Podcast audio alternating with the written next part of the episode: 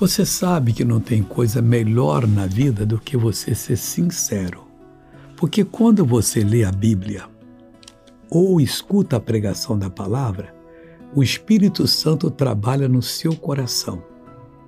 E você sabe que aquilo ali é para você fazer, mas tem gente que não quer fazer.